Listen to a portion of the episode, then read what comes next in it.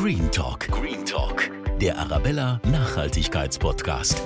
Hallo und Servus zusammen bei unserem neuen Podcast Green Talk, der Arabella Nachhaltigkeitspodcast. Hier dreht sich alles ums Thema Nachhaltigkeit. Wir sprechen mit Menschen aus München und der Region, die selbst nachhaltig leben oder sich beruflich mit dem Thema auseinandersetzen. Und wir holen uns Tipps, wie auch wir selbst einen kleinen Beitrag leisten können. Heute haben wir David Pfänder zu Gast im Studio. Er arbeitet für die gemeinnützige Organisation Whale and Dolphin Conservation in München. Sie organisiert unter anderem auch Aufräumaktionen an der Isar, sogenannte Isar Cleanups. Denn schon eine Zigarette kann Schlimmes anrichten, sagt er. Im Tiergarten Nürnberg ist ein Pinguin vor einigen Jahren einmal gestorben, weil ein Besucher unachtsam seine Zigarette anscheinend in das Gehege der Pinguine geworfen hat. Und dieser Pinguin hat es dann geschluckt und ist dann daran gestorben. Warum auch wir hier in München ganz direkt was für ein plastikfreies Meer tun können und wie sauber München wirklich ist, hört ihr jetzt. Green Talk. Hallo David, schön, dass du heute da bist bei uns bei Green Talk und mit uns über ISA Cleanups sprichst, die ihr hier organisiert in München und generell über die Meeresverschmutzung oder Gewässerverschmutzung. Was wäre deine Reaktion, wenn du jemanden sehen würdest, der beispielsweise an der Isar entlang spaziert und einfach eine Zigarette auf den Boden wirft? Oh ja, hallo Antonia, ich freue mich überhaupt da zu sein, das ist echt schön. Da muss ich sagen, da habe ich eine kleine persönliche Grete und zwar meine Nichte Maya.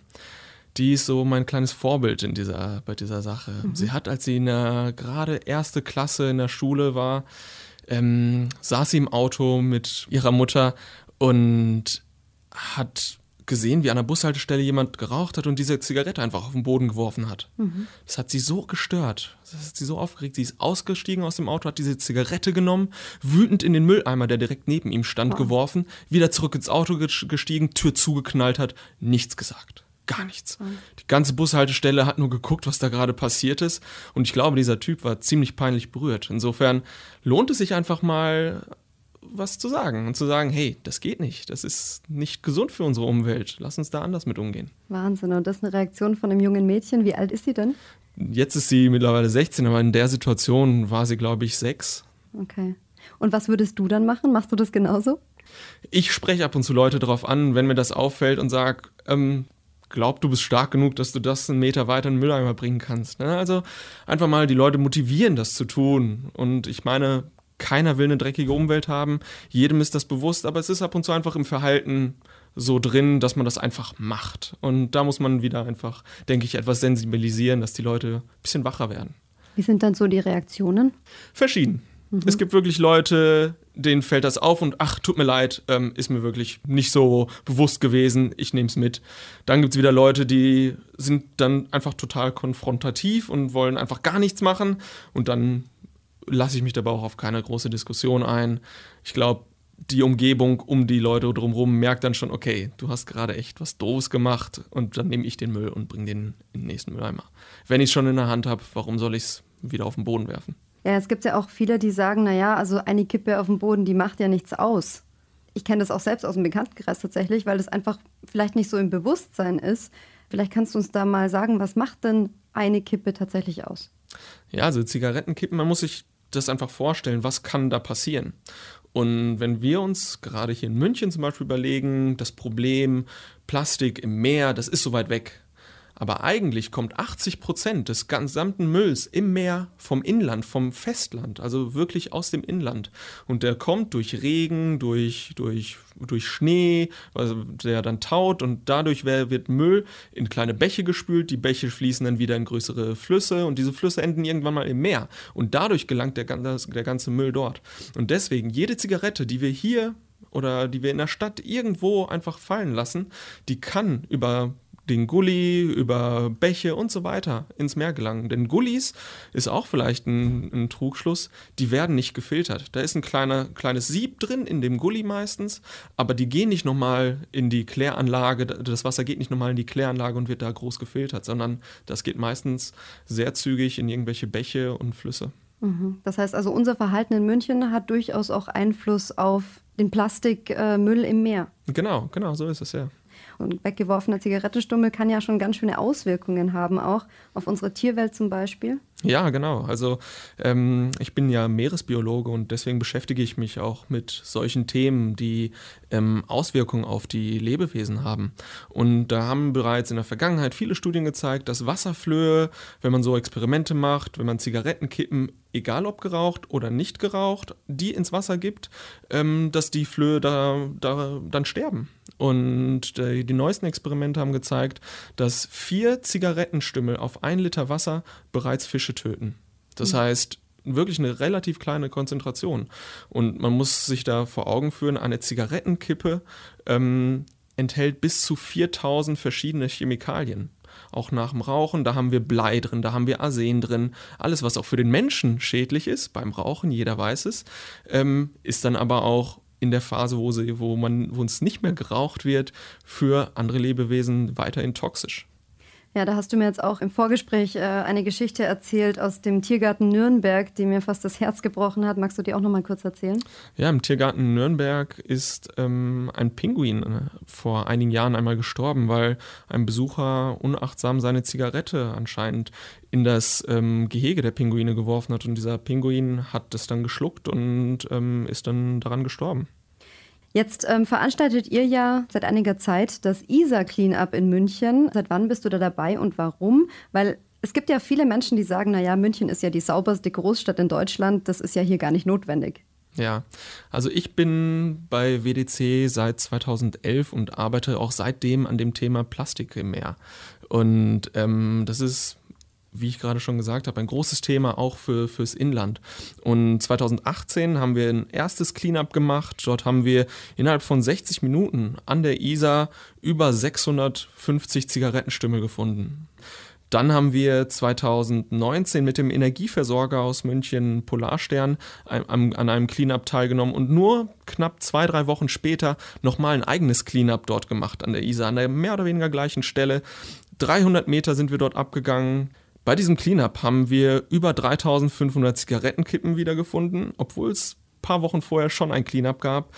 Wir haben 250 Plastikteile gefunden, wir haben Einwegbecher, Einweggeschirr gefunden, ähm, Plastiktüten und ganz viel mehr. Und das innerhalb nur von kürzester Zeit. Also da merkt man einfach, der Müll häuft sich so schnell an innerhalb von ein paar Wochen, dass man einfach wieder aktiv werden muss.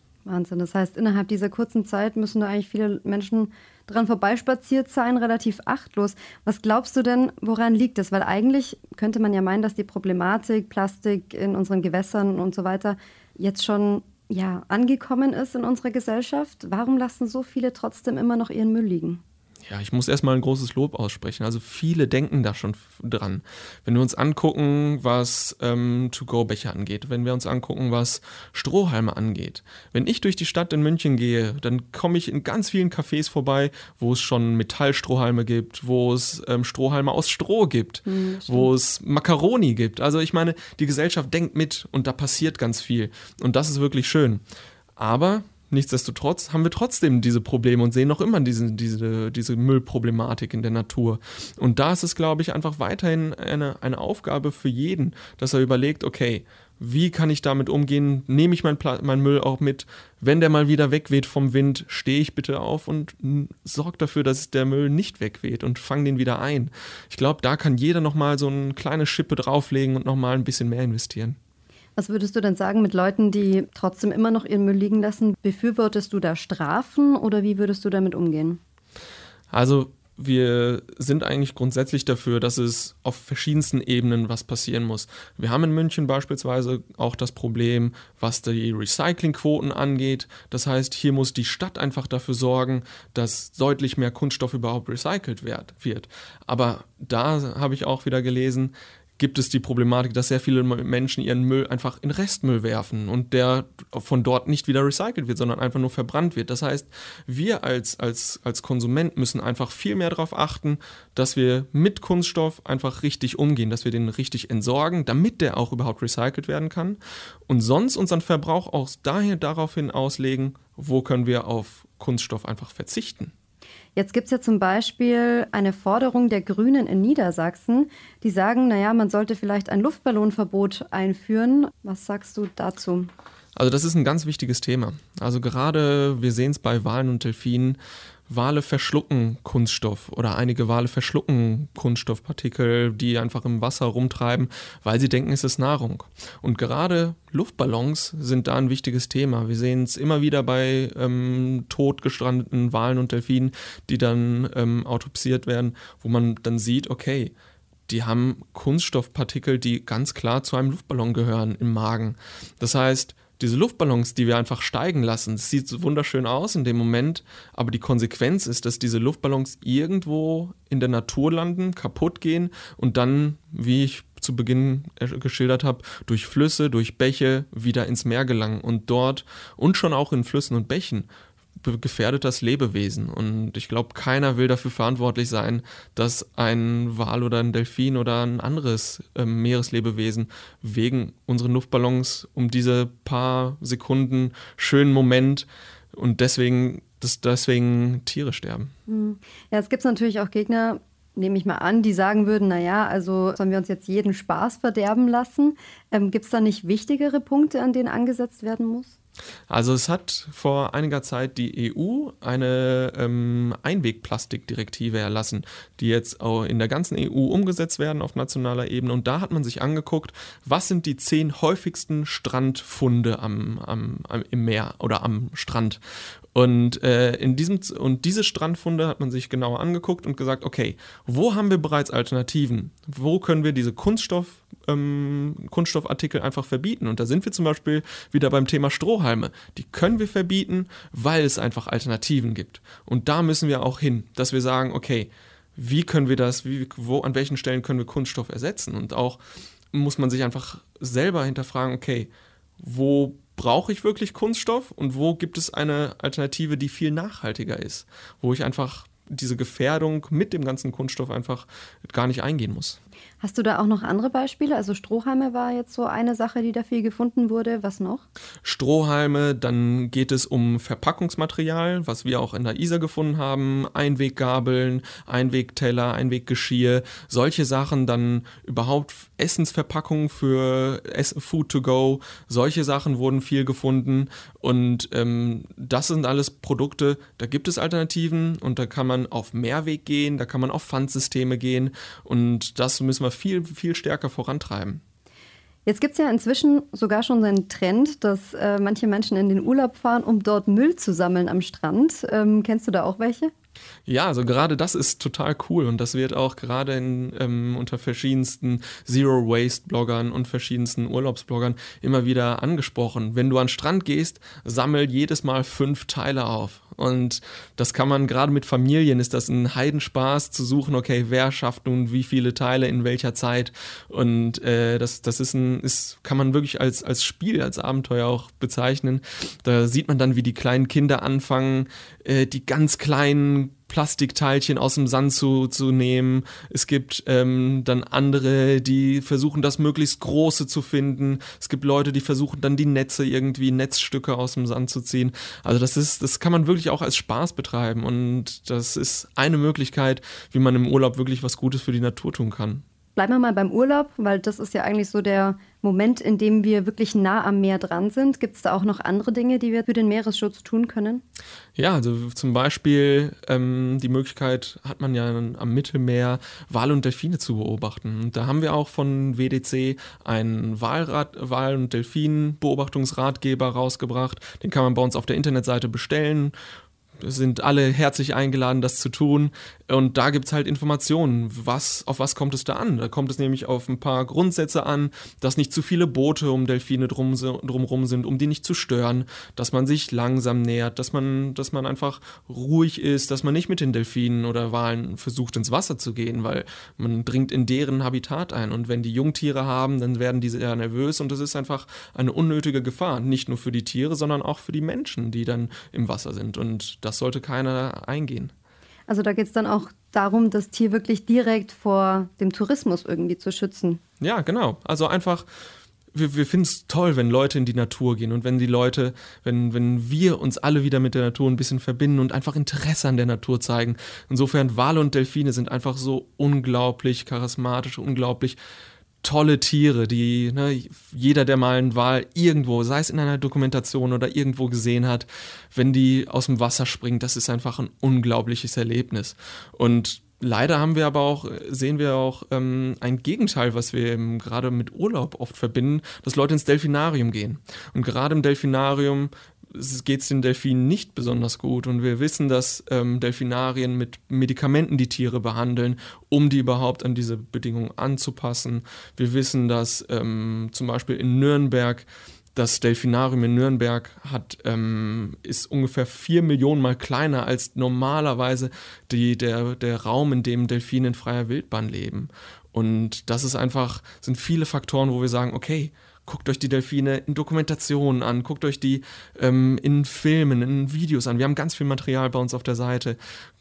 Interessiert euch dafür, begeistert euch dafür und dann geht zum Beispiel ähm, raus und macht Whale-Watching. Versucht diese Möglichkeit ähm, zu nutzen, statt euch ein unnatürliches Verhalten in, einem, in einer unnatürlichen Umgebung anzugucken. Du setzt dich ja dafür ein, dass weniger Müll in unserer Umwelt landet, ähm, gehst auch selber eben aufräumen. Aber wie muss ich mir jetzt deinen persönlichen Alltag vorstellen? Versuchst du dann auch wirklich im Alltag weniger Müll, weniger Plastikmüll zu produzieren? Und wenn ja, wie machst du das? Ja, es gibt so eine, eine, eine, ein paar Regeln. Ähm, man sagt die 3R-Regel. Und zwar Refuse, also erstmal, wenn ich irgendwie Plastik angeboten bekomme, erstmal zu sagen, nein, das will ich eigentlich gar nicht. Das kann im, im Supermarkt sein, dass man eine Plastiktüte angeboten bekommt. Das kann sein, dass ich jetzt die Bananen nicht in eine kleine Plastiktüte an der Gemüsetheke nehme, sondern einfach nur die Banane nehme. Die hat ja einen Schutz. Ich brauche diese Tüte eigentlich nicht. Dann Reduce. Wo kann ich einfach gar kein Plastik nutzen? Wo kann ich einfach auf Mehrweg gehen? Wo kann ich meinen eigenen Plastikhaushalt, den ich habe, ähm, verringern? Wo kann ich sagen, okay, diesen, dieses Plastik ist wirklich Nonsens. Das macht hier an dieser Stelle einfach gar keinen Sinn. Und äh, das, das äh, dritte R wäre Reuse. Also, wenn ich Plastikteile habe, zum Beispiel eine Plastiktüte, hat man so ähm, mal analysiert, wird im Schnitt 30 Minuten gebraucht. Aber die braucht knapp 400 Jahre, um überhaupt in der Natur abzubauen. Das heißt, unsere Kinder, die Kinder deren Kinder und die Kinder deren Kinder können noch diese Plastiktüte, die wir jetzt gekauft haben, produziert haben, noch wiederfinden. Das muss nicht sein. Das heißt, diese Plastiktüte, wenn wir die schon haben, wenn wir die irgendwo bekommen haben, dann benutzt die nicht nur 30 Minuten, benutzt die immer wieder. Geh beim nächsten Einkauf, nimm diese Plastiktüte halt wieder mit. Und das sind so Regeln, womit man, womit man damit, damit da angreifen kann. Und mhm. dann gibt es noch ein R und das ist Recycling. Also jeder kennt es, versucht den Kunststoff richtig zu entsorgen. Das ist das A und O. Nur dann können wir dafür sorgen, dass wir wieder einen Kreislauf haben, dass dieser Kunststoff wiederverwertet kann, werden kann.